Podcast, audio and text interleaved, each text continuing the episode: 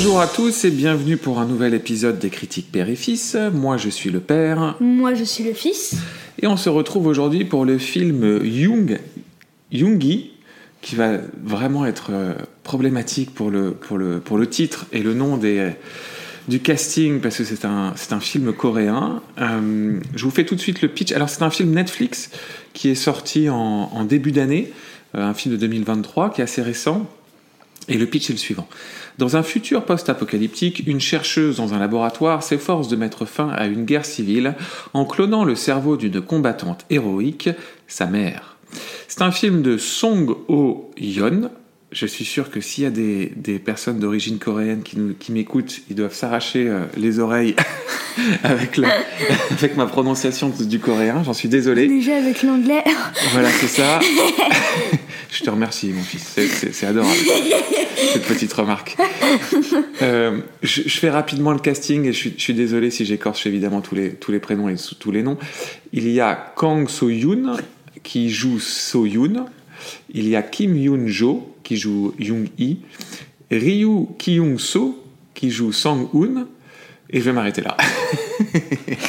Euh, Bah, en vrai, il y a trois personnages principaux. hein. Il n'y a pas vraiment plus. Oui, c'est vrai. Donc euh, on peut considérer que voilà.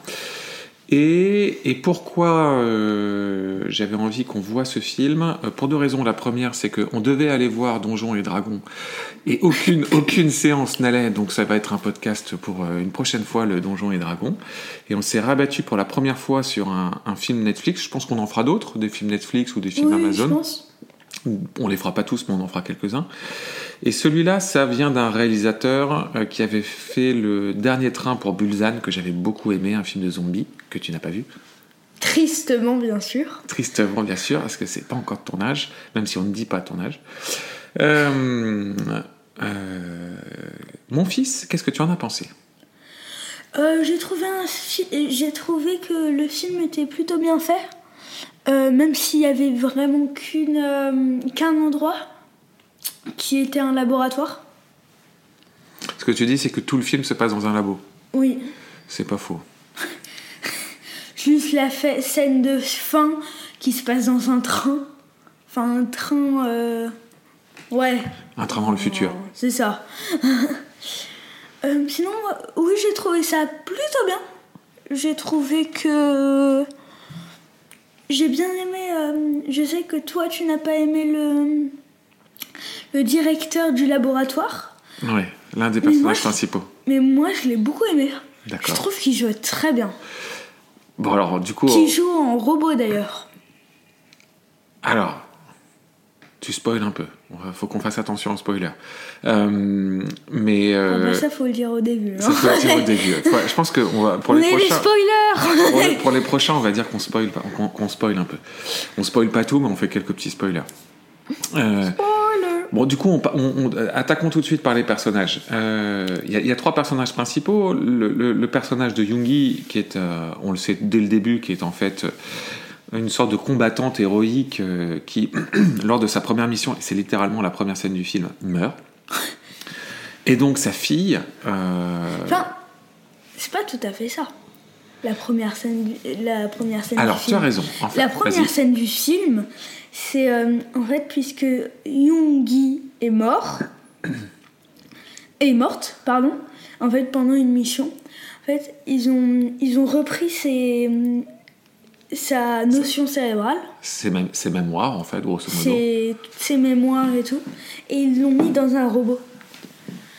Et euh, du coup, en fait, ils essayent de recréer un robot Yoongi pour pouvoir euh, l'envoyer euh, pour qu'elle puisse retourner à la guerre civile pour pouvoir Gagné. tirer.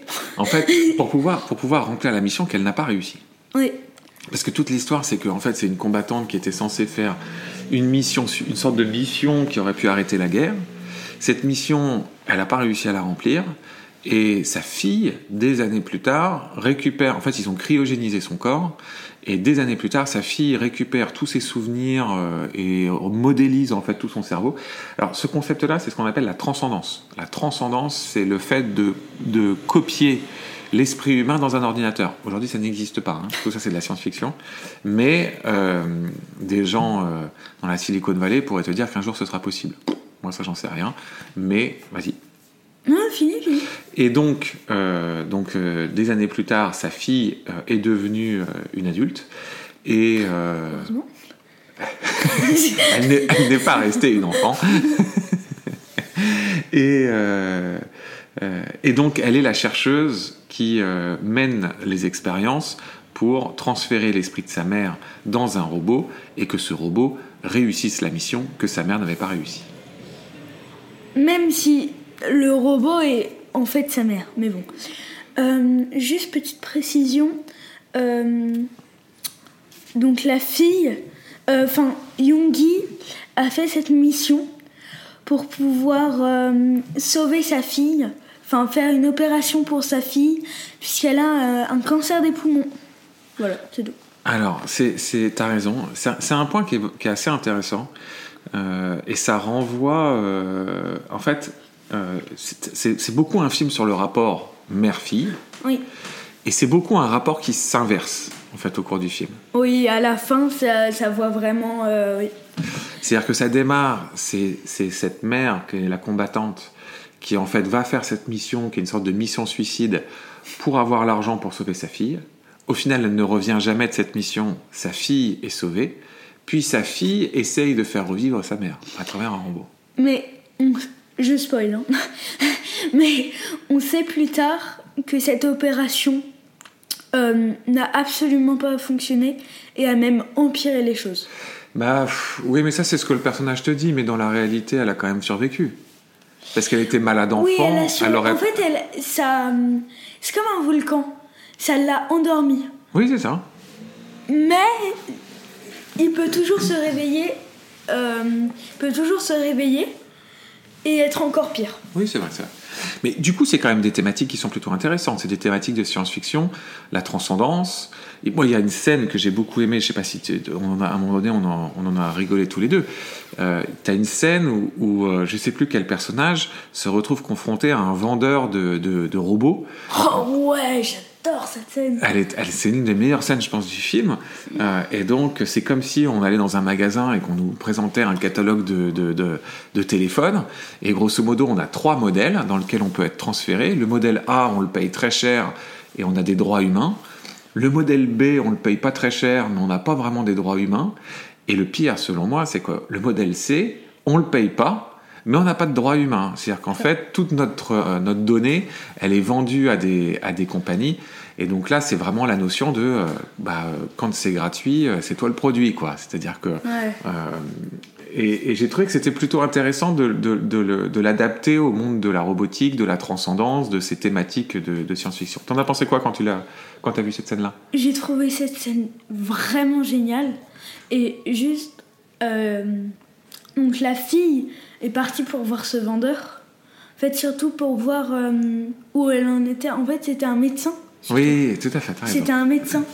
Et donc, euh, ça lui a, euh, il lui a posé des questions. Et après, ça lui a dit que là, elle avait Son le cancer cancer- qui son re- qui cancer revenait. qui revenait et, et qu'il avait empiré.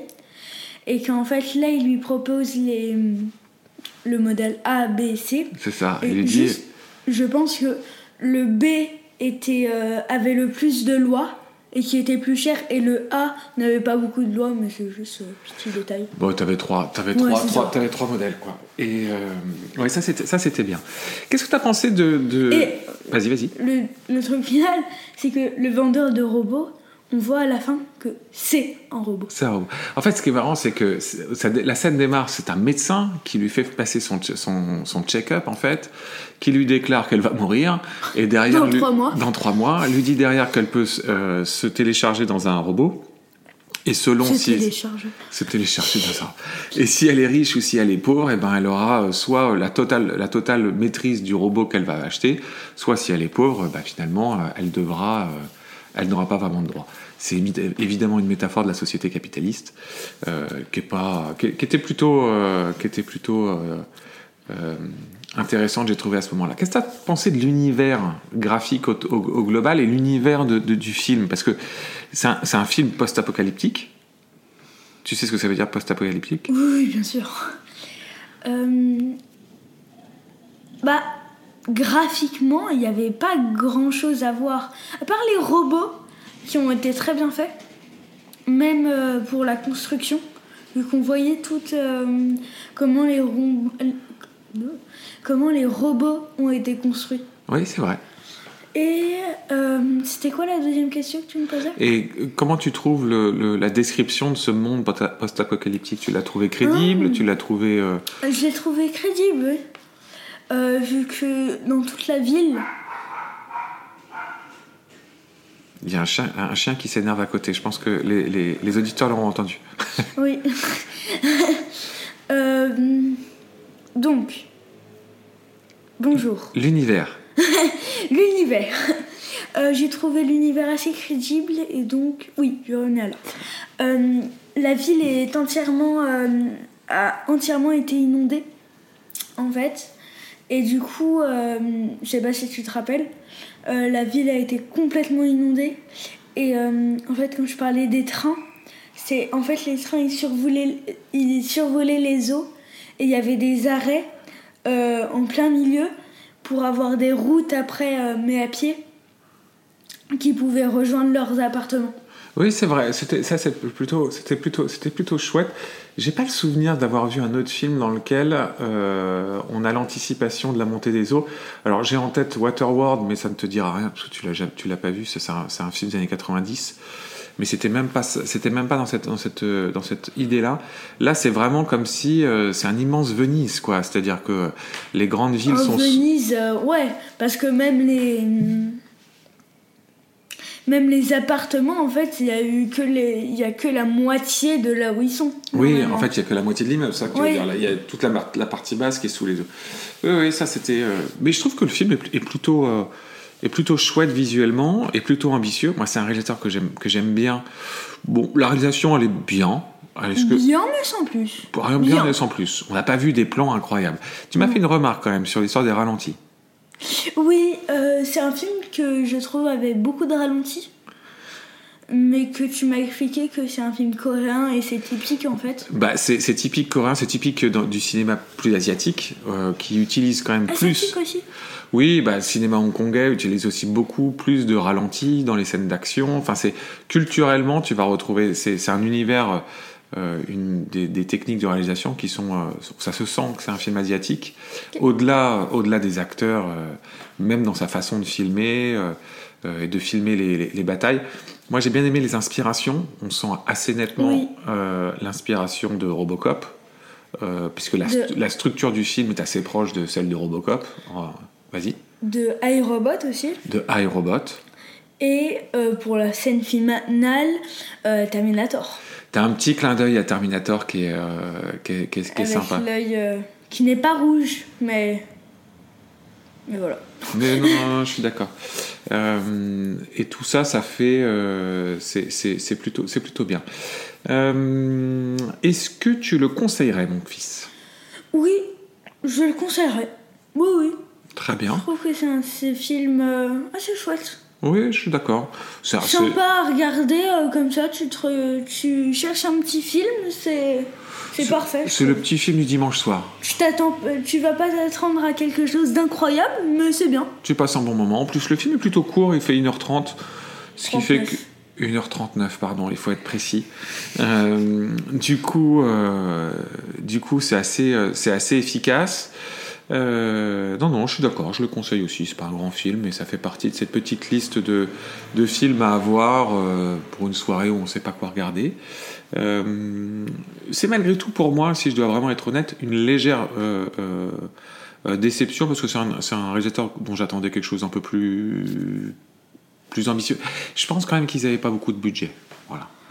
Oui, non, parce que il y a une guerre civile. En fait, il, euh, il juste euh, l'explique en fait qu'il y a une guerre civile, mais c'est tout. Oui, en fait, tout le contexte autour n'est n'est que, n'est que complètement. C'est un arrière-plan en fait. C'est un arrière-plan qu'on ne voit jamais. Il est juste euh, euh, sous-entendu pour, pour euh, justifier en fait le, la quête des personnages, mais c'est jamais vu. Tout se passe dans, dans, un, dans une unité de lieu qui est à peu près toujours la même chose. Oui, il y a une autre inspiration qui est très forte, c'est Westworld, la série Westworld. Il y a même à un moment donné une statue immense dans, dans une ville qui renvoie. J'ai trouvé génial. Elle est magnifique, qui renvoie en fait complètement à une des, une des statues qu'on voit dans le générique de, de Westworld. Et tu as toute une, une, sorte de miroir de parallèle entre euh, l'entreprise dont j'ai plus le nom, euh, qui a construit Westworld, et qui pourrait être une sorte de, de, de pendant euh, d'une entreprise qui est dans le, dans le film, qui est l'entreprise qui crée les robots. Donc il y a beaucoup de... C'est vraiment un mix entre Westworld, euh, Robocop et, et, et iRobot pour le design Ouais. des robots. Ok. Euh, question rituelle, mon fiston. Euh, Est-ce que tu as des scènes qui t'ont choqué? Est-ce que tu as des choses? Pour un enfant Tu considères que, que c'est comment pour un enfant? Absolument pas. Non, c'est un film, euh, je dirais, tout public. Oui, je- alors tout public, il y a quand même, euh, il y a quand même des petites. Il y, a, il y a une scène difficile, on pourrait dire, quand on, on lui, on lui dit de lui couper le bras. Alors après, c'est, on coupe le bras d'un robot, donc c'est toujours Oui, pareil. c'est un robot, donc en fait, le principe du robot, c'est qu'il n'a aucune émotion. Oui, je À part dans celui-là, où en fait, il rajoute euh, un tout petit peu les émotions pour faire euh, plus vrai et plus avancé pour les robots. Mais euh, c'est juste en, le plus. En plus, ils peuvent ajouter de la douleur ou l'enlever complètement. Donc, ça ne signifie rien du tout en fait. Oui, je suis d'accord, mais c'est, une scène, on peut dire que c'est un peu la scène un peu forte du film. Enfin, forte. Euh, si, si on se place d'un point de vue d'un, enfant, euh, bon, c'est la scène qui peut être un peu. où, où il faut faire un peu attention. Mais je suis d'accord avec toi, c'est un film, un film dans lequel il y a relativement Ah, peu, de, peu violence et en fait c'est, des robots qui se battent, à- c'est- qui se rebattent entre eux. Euh, Il y a assez peu, il y a pas, y a pas vraiment d'humains qui se, qui se battent entre eux. euh, Non, il y en a pas. il y en a pas. Euh, Si, euh, juste peut-être la scène où la fille euh, arrête le robot, un des robots, euh, et euh, du coup le, le directeur euh, lui, plante, lui pointe le pistolet dessus. Mais voilà. Ouais, bon, c'est pas, Ouais. c'est pas grand chose. Ok, super, merci mon fils. Euh, eh ben écoute, à bientôt. À bientôt.